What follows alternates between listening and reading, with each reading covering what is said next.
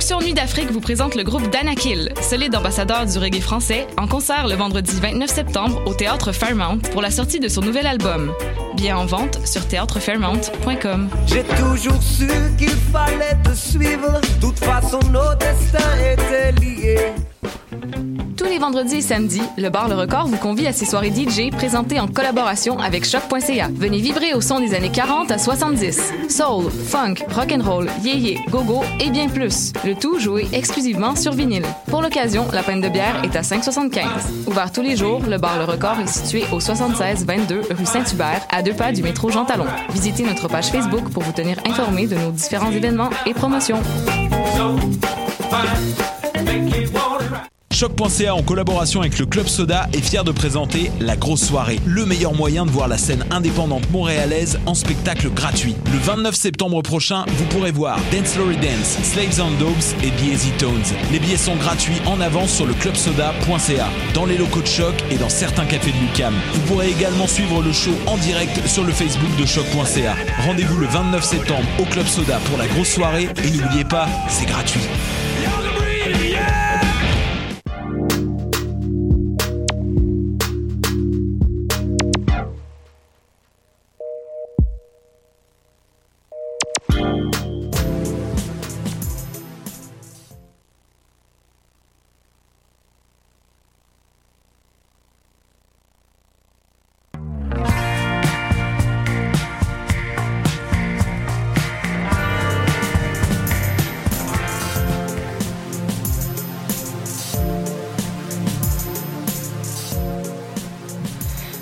Bonjour chers auditeurs de choc.ca, ici Anna Villandré et vous écoutez Le Monde en Marge, une émission d'actualité internationale dans laquelle on s'intéresse à des sujets dont on n'a pas beaucoup entendu parler dans les médias québécois. Aujourd'hui, on va s'intéresser aux prochains Jeux Olympiques 2018 qui auront lieu en Corée du Sud avec Thomas Poyot. Salut Thomas. Salut. Sandrine Acoulon nous parlera du plan de Donald Trump contre le MS-13, un gang latino particulièrement violent. Bonjour Sandrine. Bonjour Anna. Ali, notre correspondant du journal international, est allé à, Arles voir le festival de la photographie. Il nous parlera de ses plus belles découvertes. Et toujours en France, nous parlerons de l'affaire Philippot qui secoue les rangs du Front National avec Adeline Divou. Bonjour Adeline. Notre spécialiste en géopolitique, Johan Koyo, nous parlera de la place des femmes israéliennes dans la politique. Salut Johan, est-ce que j'ai massacré ton nom par exemple euh, Johan Kokio, c'est correct, okay, merci, salut. Va, je vais retenir. Alexandre Moranville-Wallet fera le point sur la situation politique en Turquie tout en assurant la mise en onde pour le bonheur de nos oreilles. Coucou Alexandre. Salut, salut. Alors pour finir, nous découvrirons euh, euh, rien d'autre qu'une super chanson. Je vous laisse en haleine pour le reste. Bienvenue à tous. Alors, les Jeux olympiques d'hiver 2018 auront lieu dans 5 mois. Pourquoi en parle-t-on déjà en septembre, Thomas? Alors tout simplement parce que le président euh, du comité international olympique, Thomas Barr, a dit en marge de la désignation de, des JO de Paris et de Los Angeles que hum, les athlètes russes pourraient concourir aux prochains JO d'hiver en Corée du Sud. Euh, c'est une information très importante parce que le, le, comité olympique russe était menacé d'exclusion pour les euh, prochains Jeux d'hiver de Pyongyang en 2018. Mais alors pourquoi on avait remis leur participation en cause? Rafraîchis-nous un petit peu. Alors, bon, je vais vous rappeler un peu l'historique. La Russie, elle est accusée d'avoir organisé un dopage d'État au dernier JO d'hiver de Sochi. Euh, L'ancien patron du laboratoire antidopage de Moscou, Grégory Rodchenkov, avait affirmé l'année dernière au New York Times que les athlètes russes avaient bénéficié d'un système de dopage supervisé par le ministère des Sports russe. Et le même Rodchenkov expliquait avoir développé lui-même un cocktail associant trois stéroïdes anabolisants qu'il mélangeait à de l'alcool pour réduire leur détection. Mais alors combien d'athlètes russes seraient dopés selon les chiffres? Alors une quinzaine de médaillés olympiques russes seraient concernés, ce serait même beaucoup plus si on prenait les non médaillés. Euh, les services secrets seraient aussi intervenus de leur côté pour changer les échantillons urinaires potentiellement positifs euh, à, des substances dopantes. Euh, ils les remplaçaient par d'autres échantillons, prélevés plusieurs mois plus tôt lorsque les athlètes ne se dopaient pas. La Russie a donc tout mis en œuvre pour gagner ces JO à Sochi elle a réussi en terminant en tête du tableau des médailles à l'époque. Voici pourtant euh, ce que disait Thomas Barr peu avant les JO de Sochi justement. Le programme antidopage de Sochi sera le plus rigoureux qu'on ait jamais eu aux Jeux olympiques d'hiver. The toughest ever applied in Olympic uh, Winter Games. We will uh, deal with it uh, with uh, our zero tolerance. Nous allons uh, mettre en œuvre notre politique de which, uh, tolérance zéro uh, que nous appliquons en général pour les uh, tests uh, antidopage. uh. Uh, uh, Nous avons décidé que les Jeux olympiques uh, d'hiver de Sochi augmenteraient de Winter Games, uh, 57% to increase le programme de tests en pré-compétition. Un son qui fait un peu sourire quand on connaît la suite, car le système de dopage russe ne se serait pas limité aux JO d'hiver, puisque l'athlétisme russe est aussi dans le collimateur et avait été interdit aux JO de Rio en 2016. Alors non pas par le CIO, mais par l'IAAF, la Fédération internationale d'athlétisme.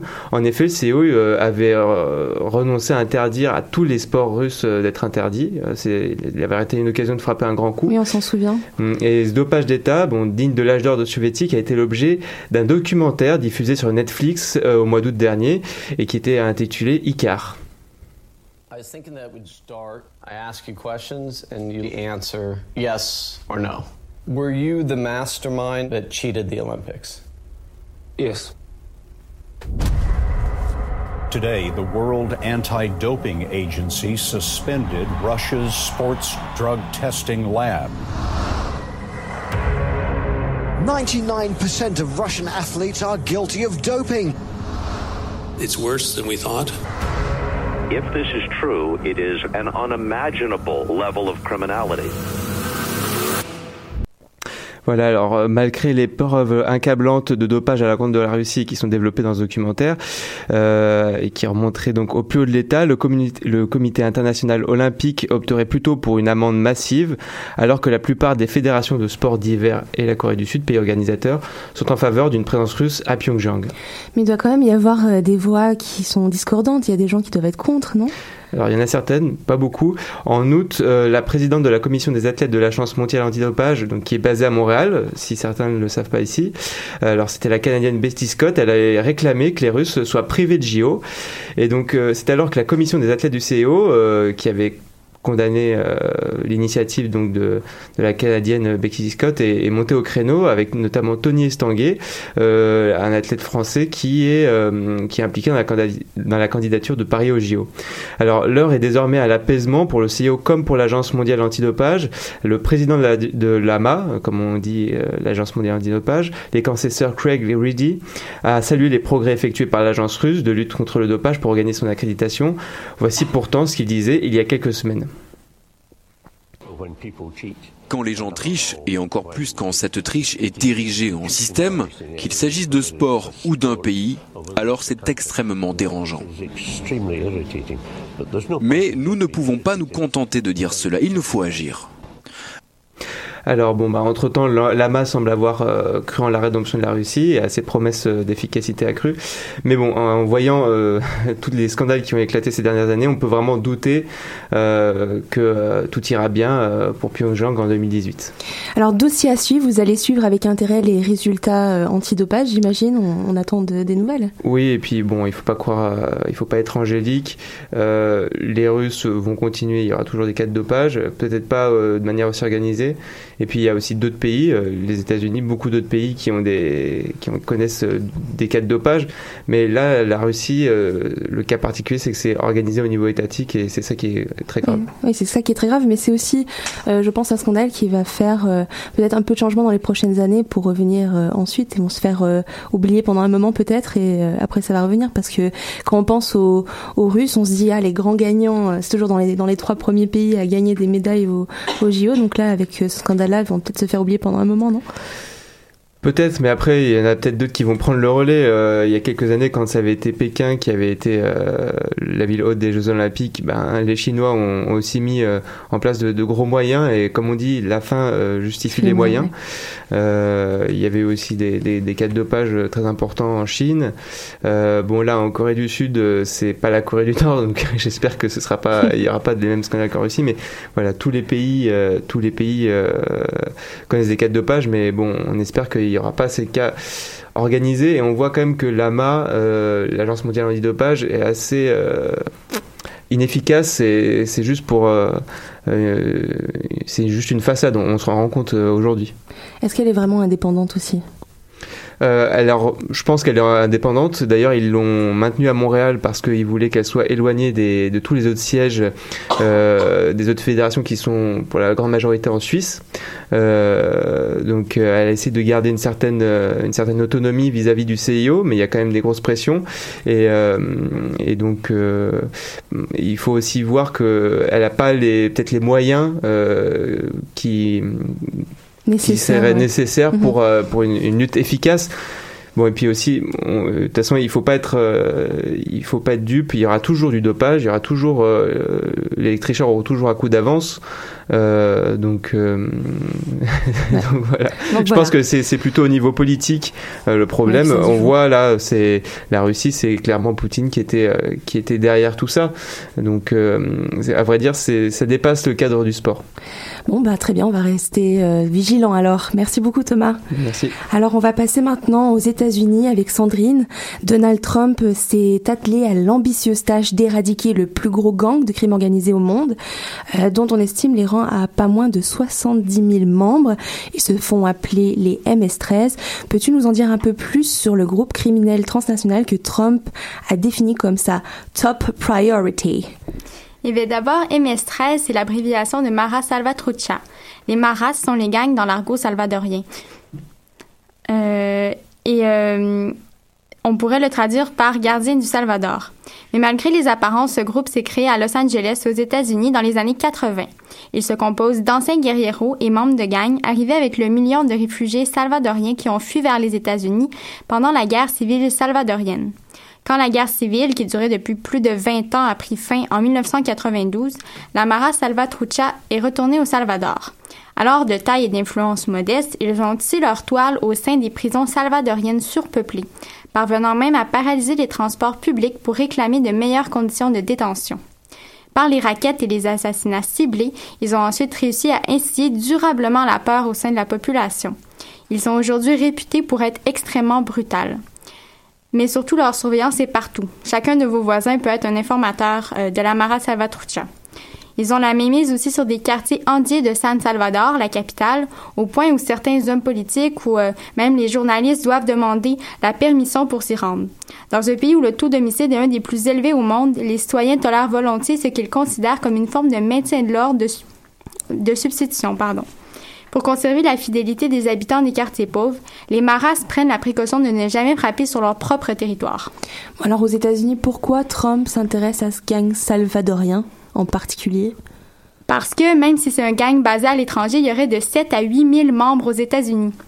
Dans la rhétorique patriot- patriotique de Trump, on le sait, le mal vient forcément de l'étranger.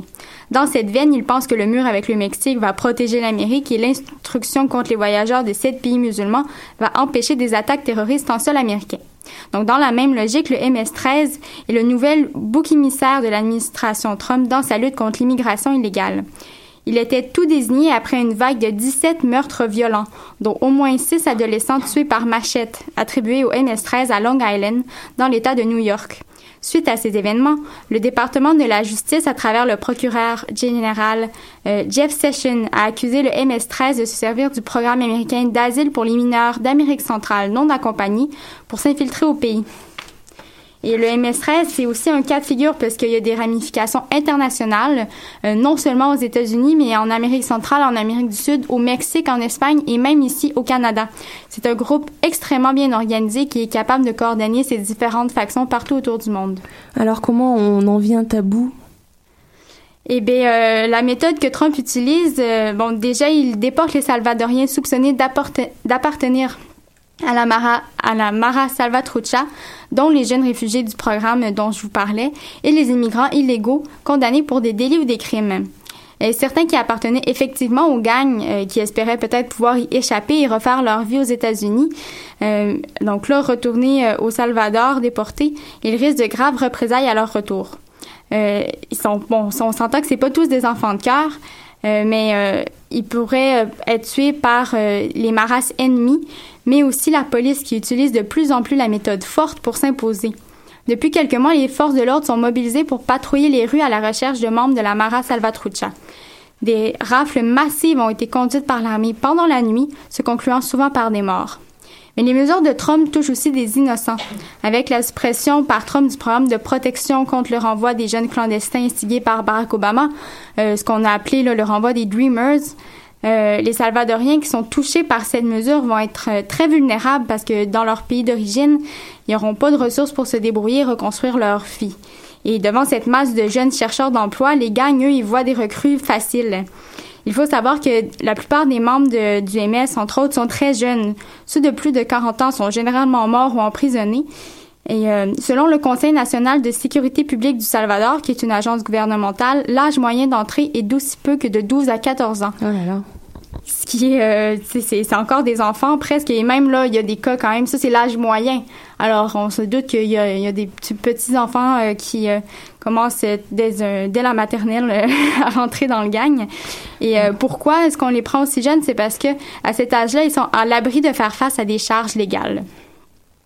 Ah, d'accord. Bon, mais de son côté, comment le gouvernement salvadorien gère la situation? Eh bien, pour l'instant, euh, comme je vous disais, il privilégie le durcissement de la répression plutôt que le dialogue. Depuis l'été 2015, la justice salvadorienne considère le MS-13 comme un groupe terroriste, à l'instar des autres euh, principales maras, la Barrio 18 et la Révolu- Révolutionnaria. Le président Salvador Sanchez Serén a même autorisé la police à utiliser la force létale, je cite, chaque fois que nécessaire. Et euh, la plupart des membres et ex-membres des maras sont souvent identifiables grâce au tatouage d'appartenance, souvent qui, leur, qui couvrent tout leur corps. C'est d'abord un rite de passage, mais aussi un moyen efficace de dissuader les membres de, de quitter le groupe. Cela facilite aussi le travail d'identification des policiers. Ouais, J'imagine qu'ils sont quand même faciles à repérer, non? Oui, avec un gros euh, MS-13 tatoué sur le front, on s'entend que ça passe pas trop inaperçu. Bon, bah alors rien pour apaiser les gangs finalement. Non, c'est vraiment tout le contraire. Il a aussi déclaré l'état d'urgence dans sept prisons, autorisant les fouilles et le transfert de, euh, de certains meneurs du MS-13 vers des établissements de haute sécurité. Il faut savoir que euh, les prisons salvadoriennes sont particulièrement réputées pour être corrompues, euh, pour être de véritables QG des gangs, et euh, même que depuis les barreaux, les chefs euh, sont tout à fait aptes à diriger les, les opérations. Et donc, euh, cette approche de l'État qui est très euh, dure, euh, on- qu'on pourrait la qualifier, euh, ça résulte un peu de l'échec des précédents dialogues. Il y en avait eu un en 2012 qui avait pourtant eu des très bons résultats puisqu'il s'était soldé par une trêve de plus d'un an. Et pendant cette trêve, le nombre de morts quotidiens était passé de 15 à 5. Donc, il y avait vraiment une grosse amélioration. Malheureusement, avec les élections d'un nouveau gouvernement, la trêve a pris fin. Et euh, il y a des histoires un peu, un peu sombres euh, durant ces élections, comme quoi euh, il y a eu l'utilisation de gangs à des fins politiques. Il y a eu notamment une enquête qui vise deux leaders de l'opposition. Euh, il y a Raoul Mijango, qui était un des négociateurs de la, euh, de la trêve, qui critique euh, particulièrement euh, les politiques. Lui qui est partisan de la méthode pacifique, il blâme euh, euh, l'État de marginaliser la jeunesse du pays encore plus, ce qui les rendrait vulnérables à l'influence des gangs et euh, renforcerait ces dites gangs. Selon le ministère de l'économie du Salvador, envi- environ 43 de la population vit sous le seuil de la pauvreté et 19 sous, le, sous, sous celui de l'extrême pauvreté. Pardon. Les opportunités légales sont donc déjà très réduites pour les jeunes adultes. Et les mareros, les gangsters, euh, euh, dans ce processus de, de pacification, demandent la reconnaissance de leur rôle dans le tissu social. Ils demandent des emplois, ils demandent plus d'opportunités euh, pour euh, les jeunes de leur pays et euh, plusieurs leaders se disent même ouverts à réduire la violence. Alors que le reste du monde leur colle une image euh, de criminels sanglants, eux se voient pratiquement comme des bienfaiteurs quand on les écoute parler euh, de ce qu'ils font dans le quartier. Euh, une conscience sociale euh, pour le salut des plus démunis euh, qu'on ne sait pas si elle est vraiment sincère, c'est, euh, c'est plutôt dur à dire. Ok, mais est-ce que cette mission contre le crime organisé ne sert pas plutôt à remplir euh, l'agenda ou la rhétorique anti-immigration de Trump, non? C'est fort probable. En parlant des gangs, on n'a clairement pas l'intention de redorer leur image. On se souvient du point de presse du gouvernement américain qui avait mis des photos de gangs euh, Derrière, ouais, derrière le, le Ça avait fait porte-parole. beaucoup parler, oui. Donc euh, ça c'est un, un très bon exemple de de la peur euh, face euh, particulièrement aux latino-américains euh, dans l'administration Trump. Mais il y a quand même la communauté internationale qui s'inquiète euh, de, des gangs, euh, de la situation au Salvador. Il y a une experte des droits de l'homme mandatée par l'ONU qui a remis fin août le résultat d'une enquête sur les violences de gangs au Salvador qu'elle a qualifié de tragédie cachée. Elle exhorte le gouvernement salvadorien à, je cite, intensifier les efforts pour aider et protéger les citoyens affectés par les gangs. Et elle dénonce aussi le, déplacement interne de population causé par la violence et dont le gouvernement minimise l'importance euh, selon elle. Elle met en lumière le fait que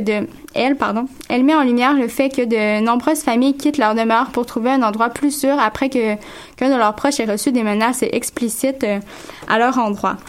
Il mentionne aussi la pratique de euh, elle mentionne aussi la pratique de viol, surtout de femmes, à des fins d'intimidation. Donc finalement, c'est une situation qui mérite d'être adressée rapidement, surtout au Salvador. Oui, euh, ben faut savoir que euh, le taux de violence n'a jamais été euh, plus élevé depuis la guerre euh, civile, la fin de la guerre civile en 92. Et il y a beaucoup de gens qui sont présentement déplacés, notamment dans des camps de réfugiés. Donc, ah oui.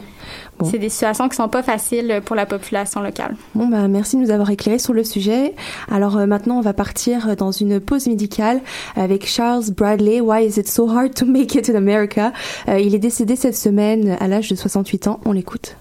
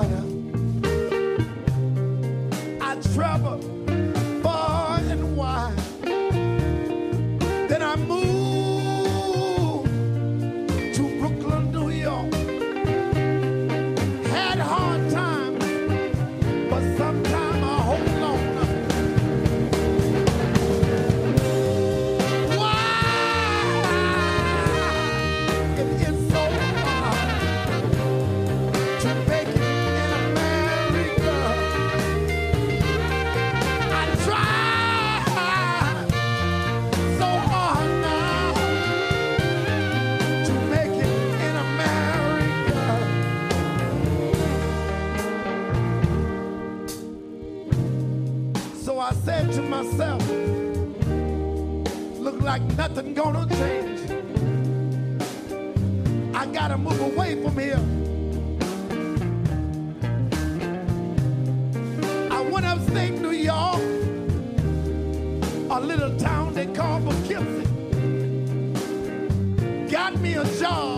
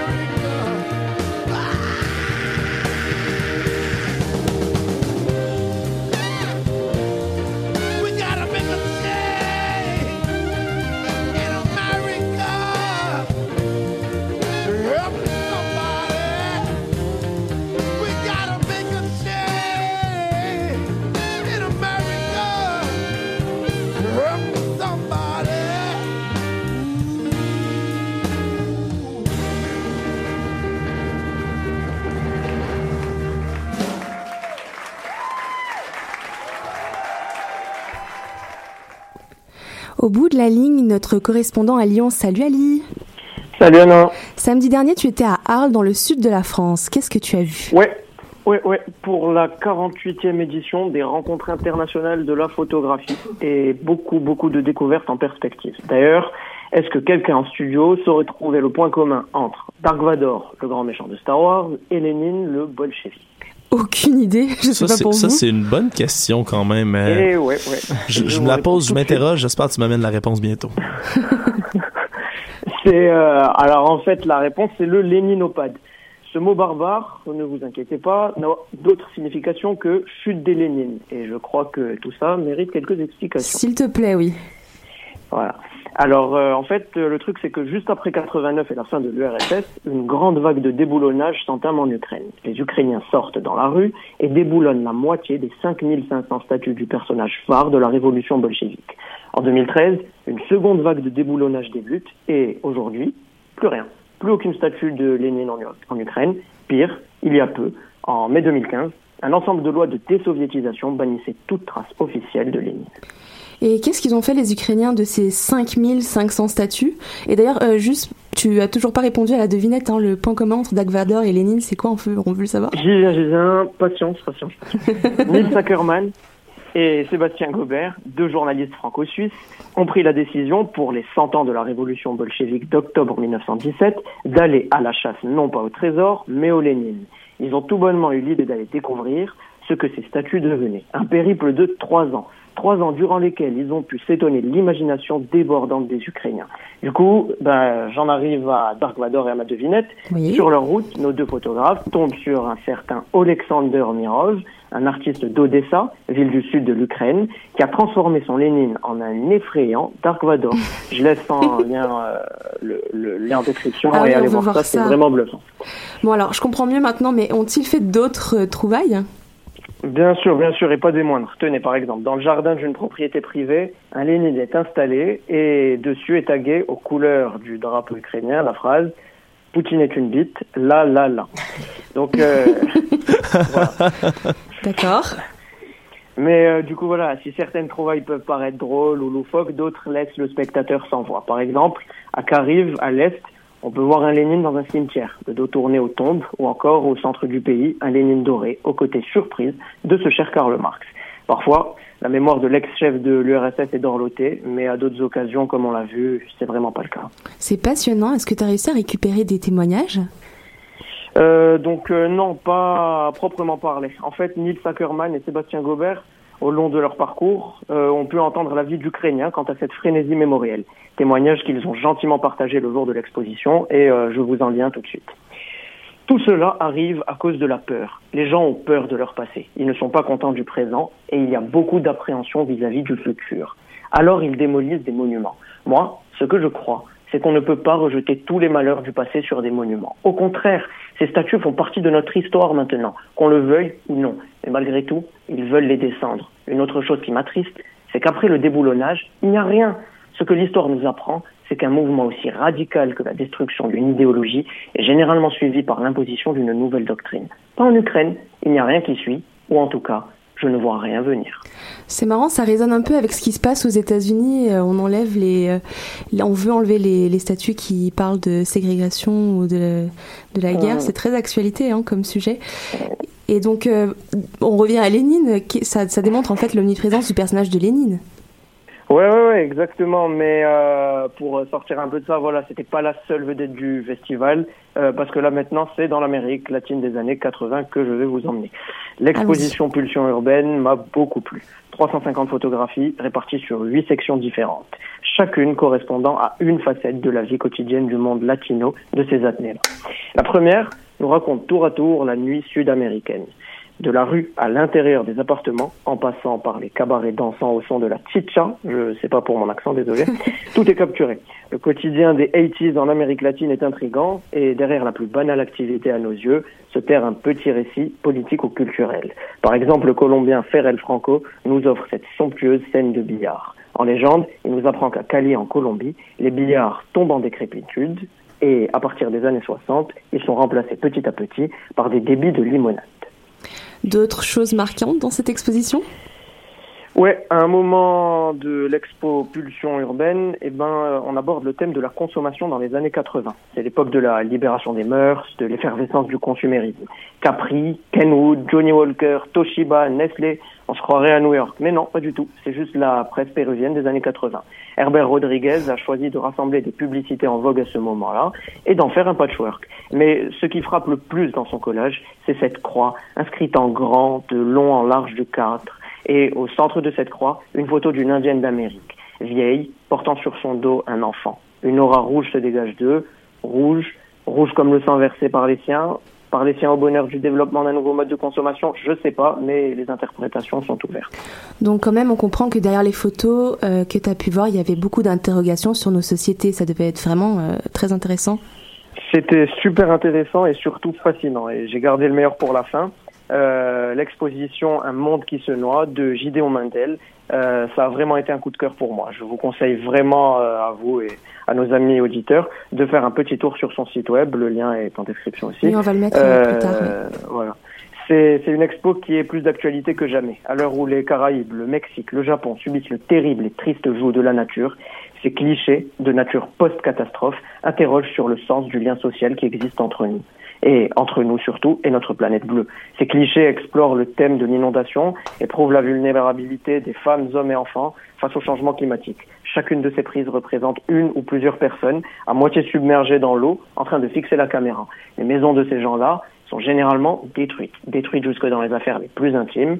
Euh, D'ailleurs, à un moment, Mendel expose une série de photos décrépies par l'eau, euh, l'eau plus forte que le temps, euh, dans le sens où elle efface nos souvenirs. Une exposition qui était très émotionnelle, à ce que je vois. Euh, plus que jamais. Et je pense que la photographie, elle a ceci de puissant qu'elle est capable de nous raconter une histoire. On dit que la littérature peut nous bousculer, et bien que je sois entièrement d'accord avec cette idée, j'ai l'impression depuis samedi dernier que parfois une photo vaut bien plus que mille mots. C'est cliché comme expression, mais vrai, vous avez compris le jeu de mots, Il cliché. fallait que je trouve un truc comme ça. Bon, pas grave. Bref, merci Ali, à, à la semaine prochaine. Et puis, euh, c'était vraiment une très belle prochaine. découverte. Bye bye. Alors, euh, toujours en France, le Front National, c'est moins drôle, fait encore parler de lui en ce moment. Euh, Adeline, d'où vient le problème cette fois-ci? Donc vous connaissez tous le Front National au moins de nom. Vous savez ce parti d'extrême droite qui fait tant parler de lui en France et qu'on appelle communément le FN. Vous avez aussi tous entendu parler de la présidente du parti Marine Le Pen. Mais la question c'est est-ce que Florian Philippot ça vous dit quelque chose? Moi, oui, personnellement, mais je sais pas pour euh, les autres. Bien évidemment. Ouais, ouais. Aucune On idée. préférait pas le connaître. mais- Alors, éclaire Alexandre. Donc, donc là, vous vous dites pourquoi on parle de lui maintenant, en quoi c'est important tout de suite? Eh bien voilà. Florian Philippot, c'était le numéro 2 du FN. Et je dis bien c'était, parce qu'il a choisi de quitter le parti jeudi dernier. Il Oh était vice-président, et pas des moindres, puisqu'il était chargé de la stratégie et de la communication du parti. Mais voilà, la veille de son départ, le mercredi 20 septembre donc, on lui retire ses attributions. Il est donc président à rien selon ses propres mots, et c'est sur France 2 qu'il a réagi. Donc, euh, bien sûr, je quitte le Front National. Et là, je vous vois vous demander pourquoi. Eh bien parce qu'il y avait de plus en plus de conflits entre la présidente et son bras droit. On ajoute à ça la diminution de ses soutiens internes et là, le pompon, il avait sa propre association, les Patriotes, et le FN voulait qu'il la quitte. Je voyais la, mayonnaise euh, monter. Essayé, moi, de préserver l'unité, d'aller vers le sens de la sérénité des débats en expliquant que euh, diriger une association, loi 1901, euh, dans le cadre d'un parti qui vise à, faire débattre des gens, à aller dans, dans le même sens tout à fait que le Front National, il n'y a jamais eu une divergence, et à aider sa communication sur des sujets essentiels, c'était important. Et j'ai eu face à moi à chaque fois de nouveaux arguments. Donc j'ai fini par, en- en- par comprendre, en conclure que c'était un prétexte, cette histoire d'association, et qu'il y avait un problème de fond. Bon, vous vous doutez de la suite, il a refusé. Et autant dire que, autant dire que c'est dommage pour le FN, puisque l'association Philippot, de Philippot, pardon, est désormais devenue un groupe politique dans la région Grand Est, avec 11 conseillers régionaux. Moi, j'ai une petite question avant euh, pour euh, tous les Français ici en studio. Est-ce que euh, faire monter la mayonnaise, c'est une expression euh, Oui. bien connue? Oui, Oui, oui, c'est une Ok, expression connue, mais- D'accord, je, je me retire. Poursuivez. Mais est-ce que t'as compris? Ben, je sais pas, c'est comme la pression monte. Oui, euh, voilà, c'est ça, monte exactement. Ça ressemble à ça. Bon, alors, avec son départ, est-ce qu'il va y avoir euh, des conséquences pour le Front National? Bah déjà, il faut savoir que c'était lui le principal membre du FN à intervenir dans les médias. Donc il a notamment contribué à dédiaboliser le FN, donc montrer que le parti de Marine Le Pen est plus avenant, plus républicain, tout ça, tout ça, que celui de son père Jean-Marie Le Pen. Et est-ce que ça a vraiment marché? Je dirais un peu quand même, puisque le FN a augmenté ses scores au fil des dernières élections. Bon, maintenant, concrètement, le FN perd donc Florian Philippot, qui est eurodéputé. Du coup, c'est un siège en moins pour le parti sur les 21 que compte le Parlement européen. Et sa politique à lui est précisément basée sur la sortie de l'euro, donc c'est d'ailleurs ce qui a attiré davantage d'électeurs plutôt anti-Europe lors de l'élection présidentielle de 2017 en France. Et si cette ligne n'est pas poursuivie par le parti, il va très certainement perdre des partisans. Et euh, ce qu'il faut savoir, c'est que Florian Philippot avait déjà menacé de quitter le parti s'il abandonnait l'idée de la sortie de l'euro. Et le FN repose aussi sur une autre grande idée, qui est l'immigration, vous savez, qui pose tous les problèmes du monde, bien sûr. Et en France, vous le savez sans doute, la question des migrants qui affluent de Syrie ou d'ailleurs est un sujet sensible. Et à long terme, le parti peut redevenir à l'image de ses débuts, quand Jean-Marie Le Pen, quand Jean-Marie Le Pen peut présider. Donc un retour en arrière selon Philippot à cause d'un changement de ligne pour le parti. Et d'ailleurs, Florian Philippot estime après son départ que, je cite, le FN n'a aucune chance de gagner en l'état et que Marine Le Pen est bien seule. Il a la confiance quand même. Hein. C'est donc une mauvaise passe pour Florian Philippot, déjà au cœur d'une crise sans précédent. Attention, le couscous gate. Bon, je rigole, mais c'est c'est quand Non, même mais drôle. il y a vraiment eu un hashtag couscousgate. Je pense pas qu'on a entendu parler au Québec. C'est trop petit, mais ça a vraiment fait les Je médias. confirme que non. Voilà. Donc qu'est-ce que c'est? pour, pour, la petite histoire, donc il, a, il, est mangé, il est allé manger un couscous à Strasbourg et euh, il y a une photo qui a été publiée sur Twitter et euh, ça n'a pas beaucoup plu aux frontistes parce que c'était c'est pas un plat très local. Donc cette polémique lui a pas beaucoup plu et il n'y a pas beaucoup plu non plus d'ailleurs, pardon. On est face à des crétines et des crétins. Ceux qui parlent de provocation quand on met une photo de couscous à J'ai entendu parler de cette histoire, finalement, je me ravise, on en a entendu parler au Québec. C'est- c'est- c'est- Tout le monde a trouvé ça quand même assez cocasse, c'est quelque chose. Donc on peut citer certaines réactions juste pour le plaisir. Donc un, internaute qui dit « Moi, quand je vais en Alsace, je, déguste la spécialité locale, une bonne et une vraie choucroute royale. Oh il y a, il y a un, un tweetos, comme on l'appelle, qui s'appelle Marraine Lapine, donc c'est drôle, euh, qui dit euh, « Et dire qu'il suffisait d'un couscous royal pour faire exploser le FN. » Et le plus drôle, c'est pour la fin, c'est Florian Philippot lui-même qui tweet sur le resto « Je vous le recommande, excellent et très sympathique, hashtag couscousgate. » Donc rassurez-vous, cette histoire épicée est bouclée. Je vois qu'aujourd'hui, je suis pas la seule à faire des vieilles blagues et des jeux de mots douteux. Alors, euh, euh, c'est peut-être euh, la température un peu chaude qui fait bouillonner les cerveaux. Merci Adeline, ne recommence plus s'il te plaît, je promets d'en faire autant. Et euh, vous, qu'est-ce que vous en pensez? Est-ce qu'on peut être un bon vieux raciste et manger du couscous ou c'est complètement paradoxal? Alors, si je peux rajouter, il a quand même tenu à préciser que c'était un plat français ramené par les pieds noirs. Ah oui, bah merci. Donc, donc on peut a priori. On s'enfonce pas du tout. Non, c'est ça. Excusez. Si vous voulez réagir, Sandrine?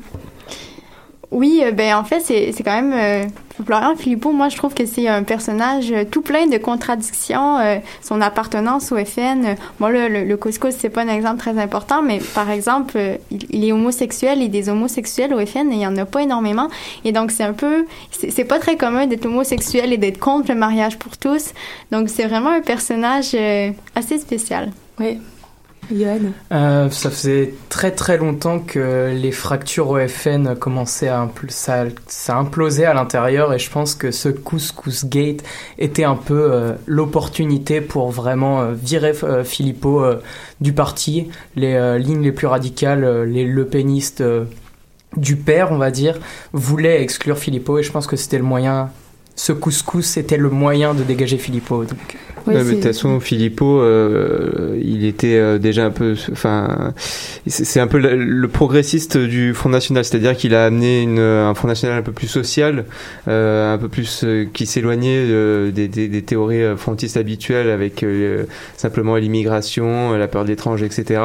Et ça, il y y a beaucoup de gens euh, chez les frontistes historiques qui, euh, qui ben voilà, qui le critiquaient euh, en disant que il était parfois plus socialiste presque que, que frontiste euh, et puis euh, bon après il y a aussi l'idée de, vouloir sortir de l'Europe. Je suis pas tota- totalement d'accord avec toi quand tu dis Adeline que ça va ça va faire fuir des, électeurs frontistes. Je pense qu'au contraire euh, c'était euh, bah, un paradoxe finalement. C'était quelque chose qui le margi- marginalisait finalement le Front National de dire qu'on sortait de l'Europe, ça faisait peur à beaucoup de gens et de entre guillemets dégager quelqu'un qui était toujours pour cette théorie un peu vieille finalement. Ça, à mon avis, c'est pas une mauvaise chose. Enfin, pour le Front, pour euh, le Front National, s'il veut gagner des électeurs. Euh, donc voilà, c'était tout en contradiction, comme tu disais, euh, Sandrine, à la fois quelqu'un de progressiste, mais qui avait des, des idées, euh, des idées euh, un peu mar- marginales, voilà. Bon, bah très bien, on va suivre les prochains euh, Couscous Gate et autres euh, turbulences dans le Front National. On reviendra avec une autre histoire, j'en suis sûre. Alors euh, Alex, euh, la nouvelle que tu nous fais parvenir euh, depuis l'arrière de ta console est pour ainsi dire euh, assez insolite. Oui, euh, c'est le moins qu'on puisse dire, hein, assez insolite quand même. Euh, je vais parler de concours de beauté cette semaine. On peut penser que c'est peut-être un sujet pas assez sérieux pour le monde en marge. Euh, je dis au diable ceux qui me jugent. hein. Alors, on va, on va parler de tout ça. On va parler de cette... Tout le monde connaît hein, les concours de Miss Univers, euh, Miss... Non, X- jamais regardé Non, ça. c'est ça, au, au coupable. Je vois la culpabilité dans ton regard. Est-ce que tu as déjà écouté ça? Non, jamais. Non, jamais. Bon, tu devrais. Hein. J'ai jamais écouté, mais c'est très C'est trop bon. superficiel pour moi, voyons. De toute façon, ici au Québec, t'as occupation double. Hein. Ça va te garder en haleine bientôt. J'ai pas la télé. vient. D'accord, alors on poursuit. Hein. Alors, euh, tu- de temps en temps, on entend parler hein, de ces concours euh, univers, Miss euh, X pays, Miss euh, Philippines, Miss etc. hein. Mais on en entend souvent parler lorsqu'il y a une catastrophe dans le milieu ou quand il y a quelqu'un qui oublie quelque chose. On se souviendra, il y a pas trop longtemps, décembre 2015, hein, le présentateur de Miss Univers avait sacré par erreur Miss Colombie au lieu de Miss Philippines. Un peu comme il s'est passé avec... Oui, tu vois, ça, par exemple, je aux vu. Oscars? Oui, oui. ça. Mais tout le monde avait vu. euh, Alors, douleur, choc, consternation. hein, on comprenait pas. L'erreur avait fait le tour du globe, littéralement. hein. Alors, est-ce que tu es en train de nous préparer mentalement pour une autre erreur du genre, Alexandre? Eh bien, c'est une autre erreur du genre, mais on va y aller un peu plus dans le sérieux, hein, si on peut le dire comme ça. C'est bien, bien une anicroche du concours lui-même qui a attiré mon regard, mais euh, attention, ce n'est pas un animateur mélangé qui est à l'origine du nouveau fiasco. On parle ici vraiment d'un enjeu politique. Euh, la lauréate du principal concours de beauté de Turquie, donc Miss Turquie, euh, a été déchue de son titre vendredi dernier. hein. Elle avait été sacrée seulement jeudi, donc son règne aurait été de courte durée. Alors, elle a été euh, justement enlevé, de- euh, on s'est fait retirer ce titre, pardonnez-moi, je déparle, euh, lorsqu'elle a comparé ses menstruations au sang répandu des victimes du putsch manqué de 2016 Quoi? en Turquie. Oui, c'est un vieux tweet. Ah là là. Mais attends, répète encore, elle a comparé c'est quoi? Elle a com- comparé, je, je répète bien pour tous nos chers auditeurs, elle a comparé ses menstruations, son sang menstruel, à celui versé par ceux qui ont perdu la vie lors du putsch raté de 2016 contre le président Erdogan. C'est horrible, quoi. Oui, c'est, c'est pas une bien belle analogie, vraiment pas, non. Ok, mais alors est-ce que tu peux nous rafraîchir déjà la mémoire sur ce fameux putsch, euh, Alex? Oui, effectivement, je peux très, bien faire ça. Alors, euh, écoute, les expliquer. En, ce moment, il y a une tentative de coup d'État qui s'est passée en Turquie, qui a eu lieu dans la nuit du 15 au 16 juillet 2016 à Ankara et en Istanbul principalement. Elle a été commanditée par le Conseil de la paix dans le pays, qui est une faction des forces armées turques que le gouvernement a accusé d'être lié à Fethullah Gulen. J'espère ne pas trop massacrer son nom. Euh, la tentative s'est soldée par un échec, le dernier bilan officiel a fait état de plus de 290 morts. hein. Ce qui a été, ce qui a surtout retenu l'attention des médias internationaux, c'est le fait que ce putsch-là, c'est un peu, on dirait presque que ça a été, en bon euh, français, stagé, hein, arrangé par euh, le président Erdogan, parce que ça lui a permis de faire un énorme putsch. hein. Certaines Pas le putsch. personnes disent que ça a été arrangé. Ouais, bon, alors on n'ira pas trop dans la conspiration quand même, hein, mais euh, ça, ça concorde très bien parce que Erdogan, après ça, ça fait une énorme purge dans tous les systèmes, hein, dans les forces armées, les gendarmes, la police, l'enseignement, la justice, le secteur de la santé, les médias aussi. Hein. On va se souvenir, il y a 16 chaînes de télévision qui ont été accusées d'être proches du mouvement. Euh, il y a 24 journalistes qui ont été arrêtés, alors des grandes atteintes quand même à la liberté euh, de au droit de parole. Euh, L'état d'urgence a même été décrété pour une durée de trois mois. Hein. La Turquie euh, a même annoncé qu'elle dérogerait à la Convention européenne des droits de l'homme. C'est assez grave quand même. Bah oui. C'était assez alarmant. On en a beaucoup parlé l'année passée. Alors, euh, il y a beaucoup de médias internationaux qui ont accusé le pouvoir justement d'une purge à grande échelle qui visait à écarter tous les opposants. Alors, euh, depuis ce temps-là, ce qui est important de souvenir maintenant, c'est que euh, tout ce qui est victime du putsch de, de, de 2016, hein, leur mémoire est presque sacrée. Alors, je vais vous lire mot pour mot ce qu'elle a dit. Je vous lis ce que ce qu'elle a dit. Ce matin, j'ai eu mes règles pour célébrer le jour des martyrs du 15 juillet. Je commémore ce jour en versant par procuration le sang répandu par nos martyrs. Alors voilà ce qu'est cette jeune femme. Itir SN de son prénom, 18 ans et son âge. Alors elle a écrit ça le 16 juillet dernier sur son compte Twitter. Pas discret quand même. Donc on peut comprendre l'indignation générale quand même. Oui, effectivement, c'est quelque chose qui, est venu chercher tout le monde. Les quelques 250 victimes de la tentative du coup d'État, c'est un culte national maintenant que le président Erdogan a décrété pour eux. En Turquie, leurs portraits sont omniprésents dans l'espace public. Euh, le président lui-même fait euh, régulièrement référence à ceux qu'il appelle maintenant les martyrs du putsch avorté. Alors, l'organisation de Miss Turquie, elle, s'est excusée très rapidement. Elle, elle a dit que l'objectif était de promouvoir et soigner l'image de la Turquie dans le monde, qu'il ne fait pas accepter une telle publication. Alors, ils ont fait ça vraiment rapidement. Ils ont affirmé, par contre, ne jamais avoir vu les publications Twitter avant le couronnement de la jeune femme. Hein. Quand même, ça datait quand même de deux mois. Il aurait pu être averti avant. Fait à part, hein, même aussi, c'est pas la seule reine de beauté turque qui a fait les frais de ses posts sur les réseaux sociaux. L'an dernier, Merve Bouyuksarak, Bravo. je crois que c'est son nom, merci, euh, avait été élue Miss Turquie en 2006. Elle, elle a été condamnée l'an dernier à un an et deux mois de prison avec sursis hein, pour avoir partagé sur son compte Instagram une version tronquée de l'hymne national turc qui comportait des insultes envers le président Erdogan. Oups. Alors un régime qui ne pardonne personne, pas même la beauté. Toutoum toum tch. Merci Alex. Salut, salut. Est-ce que vous voulez réagir euh, à ce sujet? Non, je pense tout est. Bah, que- c'est qui, c'est qui qui l'a remplacé alors? Ouais, c'est vrai ça, Alex. Oh oui, excellente question. C'est sa dauphine. Je n'ai pas son nom Ouais, ici. comme mais toujours c'est- la première dauphine. C'est ça. euh, c'est Est-ce qu'elle était première plus jolie? Est-ce qu'on a des photos? On pourra mettre en lien. Moi, j'aimerais bien Je pourrais savoir. en mettre en lien, effectivement. J'étais pas, euh, je me suis pas vraiment attardé aux photos de ces jeunes femmes. Je suis resté Comme objectif. quoi, c'est très sérieux. Oui, Bravo. quand même. C'est très sérieux, cette histoire. En tout cas, il faut retenir qu'il faut pas mettre n'importe quoi sur les réseaux sociaux. Quoi. Oui, bah en fait, c'est la, la leçon à tenir finalement, c'est que quand tu vas être Miss, il faut pas que tu sois politique, quoi. Il faut, faut, faut se limiter. euh, non, c'est ça. Ils ils s'attendent à ce que ces femmes-là soient belles, non politisées, hein, quand ce même. qui est très triste. Et c'est courant sur les, c'est courant que les Miss se fassent destituer euh, Ouais. à cause euh, soit d'une photo un peu osée ou Voilà. des choses comme ça. Et là, là, là, c'est D'un pire. tatou ou Mais euh, ouais, c'est, c'est, c'est d'un- super courant. F- faut avouer quand même. C'était quand même choquant, là, le Twitter, Le, euh. le sang, le sang menstruel. Là qu'elle le voit martyr. pas avant, ouais. c'est- Ah, c'est ça, c'est pas, c'était pas délicat à la base, mais là, quand même, de la, d'ici là, de la destituer, euh, je, je sais pas, euh, selon votre avis, si c'était justifié, mais là, bon. Bah, je veux dire, euh, quand tu te présentes. T'es déjà- ambassadeur du Voilà, pays. t'es ambassadeur Ouais, du pays. vrai. Mais bon, vu la condition politique ou la situation politique de la Turquie, euh, fallait, fallait s'y attendre quand même. Euh, franchement, si elle avait publié des choses comme ça, euh, voilà, hein, elle était prévenue. Je C'est pense. juste dommage pour elle, hein, tant pis, mais. En tout cas, il y a, y a encore. euh, Enfin, moi, je connais pas très bien la situation de la Turquie, mais c'est déjà. Enfin, qu'il y ait encore des, des concours de beauté, que les. Enfin, parce que est- là-bas, il me semble qu'il y a de plus en plus de. la religion prend de plus en plus de place. Alors, euh, je. Est-ce que c'est encore un, un bon signe qui est, qui est ça dans ce pays? Oui, c'est vrai, mais on verra dans les prochaines années euh, ce qui se passe avec euh, les Miss. Peut-être qu'on commence à se couvrir plus. On se rappelle du scandale de la fille euh, dans l'autobus qui s'était fait agresser parce qu'elle portait un short. C'est en Turquie, non? Je me souviens bien. Euh. Ah, personne n'a entendu si, parler. je me souviens de cette histoire, Pendant mais je me Ramadan, souviens je pas pense. du enfin pays. bref, oui, c'est vrai que ça commence à être très conservateur. euh, ça commence ou c'est en train d'être euh, à la lumière du jour. Euh, on va peut-être passer en musique avec une mise en bouche pour le prochain sujet. Un tout petit 30 secondes de musique euh, de, du chanteur. Alors là, moi aussi, j'aurais du mal à prononcer. Mati Siaou avec Sunshine.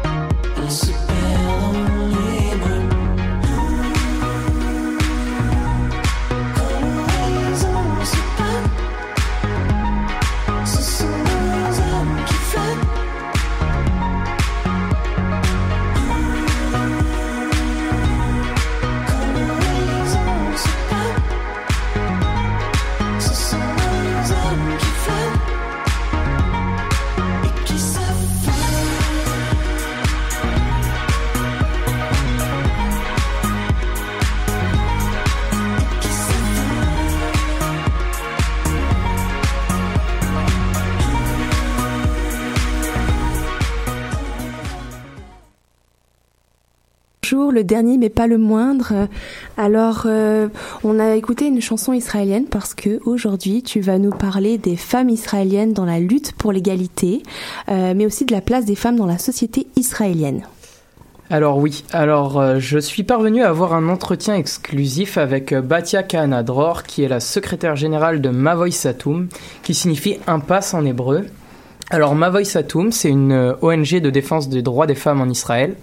Donc euh, la secrétaire générale de cette, euh, de cette ONG est en quelque sorte le porte-étendard de la cause féminine dans le pays israélien. Et elle a accepté donc d'éclaircir les zones d'ombre sur la position de la femme dans la sphère religieuse de l'État hébreu. Alors, je l'ai contacté pour l'interroger suite à un événement marquant pour les femmes juives d'Israël. En effet, le mercredi 16 août dernier, la Cour suprême israélienne s'est prononcée. Les femmes juives euh, pourront enfin devenir directrices administratrices des tribunaux rabbiniques. Auparavant, seuls les hommes pouvaient diriger ces tribunaux. Mais alors, qu'est-ce que les tribunaux rabbiniques au juste? Alors, les tribunaux rabbiniques, c'est simple, sont appelés la Rabbanout. C'est une institution centrale en Israël. Ces instances ont le monopole juridique sur les questions d'état civil, de mariage, de divorce dans les familles juives. Ils s'occupent aussi de la gestion des cimetières juifs, la distribution des certificats de kasherot pour les restaurants et les magasins d'alimentation. Ils sont placés sous l'autorité de rabbins, se réclamant de ce qui est l'usage d'appeler l'orthodoxie. En Israël, il faut se souvenir que la séparation entre la religion et l'État est présente. Les lois de la famille sont appliquées par les tribunaux religieux. Donc, chaque communauté a ses tribunaux. Les musulmans ou les chrétiens, par exemple, ont leurs tribunaux. Alors, comment était perçue euh, cette décision? Alors, c'est simple, cette décision a été sa- saluée par les différentes associations de défense des droits des femmes. Euh, le verdict, le verdict excusez-moi, a été tout de même attendu par la société israélienne laïque, lourdement préoccupée par la question de l'égalité des sexes. Euh, L'Israël séculier, donc laïque, n'est clairement pas complaisant avec le rabbinat en chef et avec les tribunaux rabbiniques, en particulier les franges ultra-orthodoxes qui détiennent le pouvoir et freinent les avancées. C'était d'ailleurs l'ONG Mavoy Satoum qui avait saisi la Cour suprême face aux inégalités d'intégration entre hommes et femmes dans la sphère religieuse. Cette décision marque donc une victoire importante pour l'organisation et pour toutes les femmes israéliennes. israéliennes. D'accord, mais qu'est-ce que ça change concrètement pour les femmes juives? Alors, c'est simple. Les femmes pourront désormais devenir directrices administratives des tribunaux rabbiniques. Je vous rappelle qu'une femme en Israël ne peut pas divorcer sans l'accord de son mari chez les juifs. Euh, les nombreuses femmes qui viennent devant les tribunaux rabbiniques en vue d'un divorce peuvent maintenant espérer être mieux comprises face à des femmes administratrices. On veut améliorer l'efficacité des tribunaux rabbiniques afin de s'assurer que les femmes sont traitées avec dignité, que les sanctions contre les maris violents soient enfin correctement appliquées, comme l'exige la loi. Et tu sembles tempérer ta joie, Johan Un petit peu, un petit peu. En fait, comme Batia Kahana Dror a tempéré sa joie dans l'interview qu'elle m'a donnée, je vais faire de même. Euh, cette dernière m'a clairement expliqué que les exigences pour le poste de directeur de tribunal rabbinique, qui auparavant était interdit aux femmes, sont encore très strictes.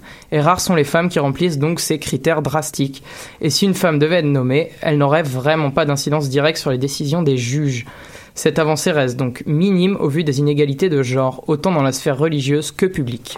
Mais y a-t-il quand même des améliorations donc ou- Oui, oui, il y a quelques, améra- quelques améliorations, excuse-moi. Le problème, incess- euh, le travail incessant des femmes pour leur intégration dans la sphère religieuse a payé ces dernières années.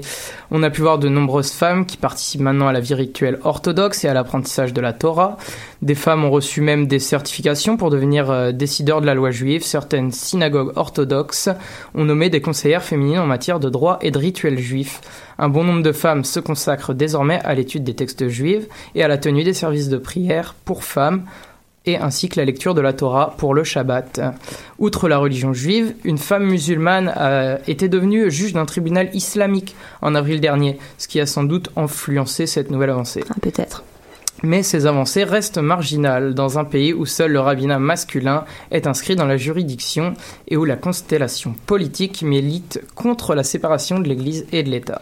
Et dans la sphère euh, religieuse, c'est quoi les obstacles à l'émancipation des femmes? Alors, c'est très simple. Euh, la communauté juive est, loin- est loin, très très loin d'être monolithique. Elle n'est pas en un seul bloc. Euh, il y a des secteurs ultra-orthodoxes qui enrayent toute éman- émancipation féminine. Ces franges conservatrices constituent un poids politique très très important dans l'État hébreu. et elles font tout pour éviter les incursions féminines dans les bastions masculins du pouvoir religieux. Vous, ça vous étonne pas Non.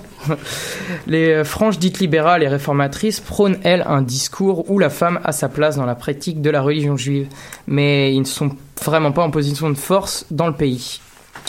Sous le gouvernement précédent, qui ne comprenait pas de parti religieux, des progrès conséquents avaient été entrepris, dont l'introduction du mariage civil, qui permettait aux femmes de ne pas passer devant les tribunaux rabbiniques en cas de divorce. Ces avances ont été rapidement démantelées par la coalition actuelle comportant des partis ultra-orthodoxes. Donc le courant ultra-orthodoxe, qui représente 10% de la population, conserve le monopole dans l'État hébreu sur les questions religieuses alors que l'émancipation de la femme sur tous les horizons est sur tous les horizons de la vie civile, l'affranchissement féminin euh, dans la vie religieuse est encore un stade dérisoire. Aucune femme ne peut devenir rabbin ni juge rabbinique. L'établissement religieux, qui est principalement masculin, ne considère toujours pas que les femmes remplissent le même rôle que les hommes dans la vie religieuse. Le rôle de la femme est toujours considéré comme inhérent à l'éducation des enfants et au maintien de la pureté du foyer. Une vision très archaïque qui vous satisfait sûrement. Oui, joie et bonheur, on adore ça. Je veux la même chose ici au Canada. Alors, euh, je pense que Thomas, tu voulais rajouter quelque chose. Ah oui, bah alors pour ceux qui, qui ne savent pas ce que c'est les tribunaux rabbiniques, je conseille un film excellent qui s'appelle Le procès de Viviane Amsalem, euh, qui a été euh, qui est sorti je crois l'année dernière et euh, donc qui raconte justement l'histoire d'une femme qui veut divorce- divorcer de son époux et donc le tribunal du côté de l'époux évidemment c'est toujours du côté des hommes. Et euh, c'est vraiment euh, et- ça éclaire vraiment sur euh, ouais le statut des femmes en Israël. On, qu'on croit parfois un pays occid- enfin presque occidentalisé et en fait comme tu l'as dit euh, c'est pas du tout le cas encore Clairement pas.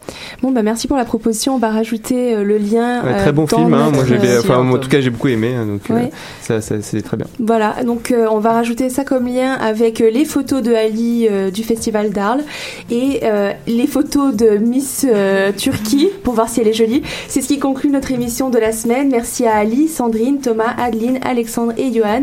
C'était Anna Villandré pour Le Monde en Marche. On vous laisse sur la chanson euh, qui nous reste. Je me souviens plus ce que c'est, mais c'était Blue quelque chose. Tout quand, je pense. voilà, à la semaine prochaine.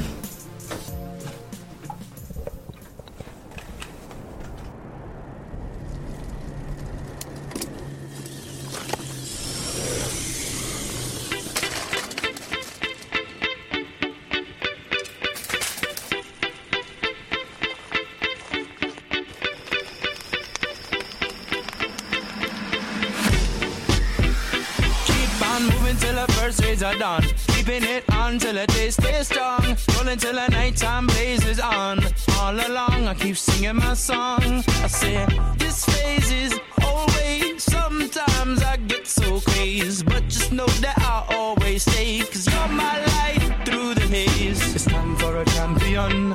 to the soul of the land. Bend the heart from the sea and sand. Till the sun comes up again. Time for a champion, soothe the soul of the land. And the heart from the sea and sand till the sun comes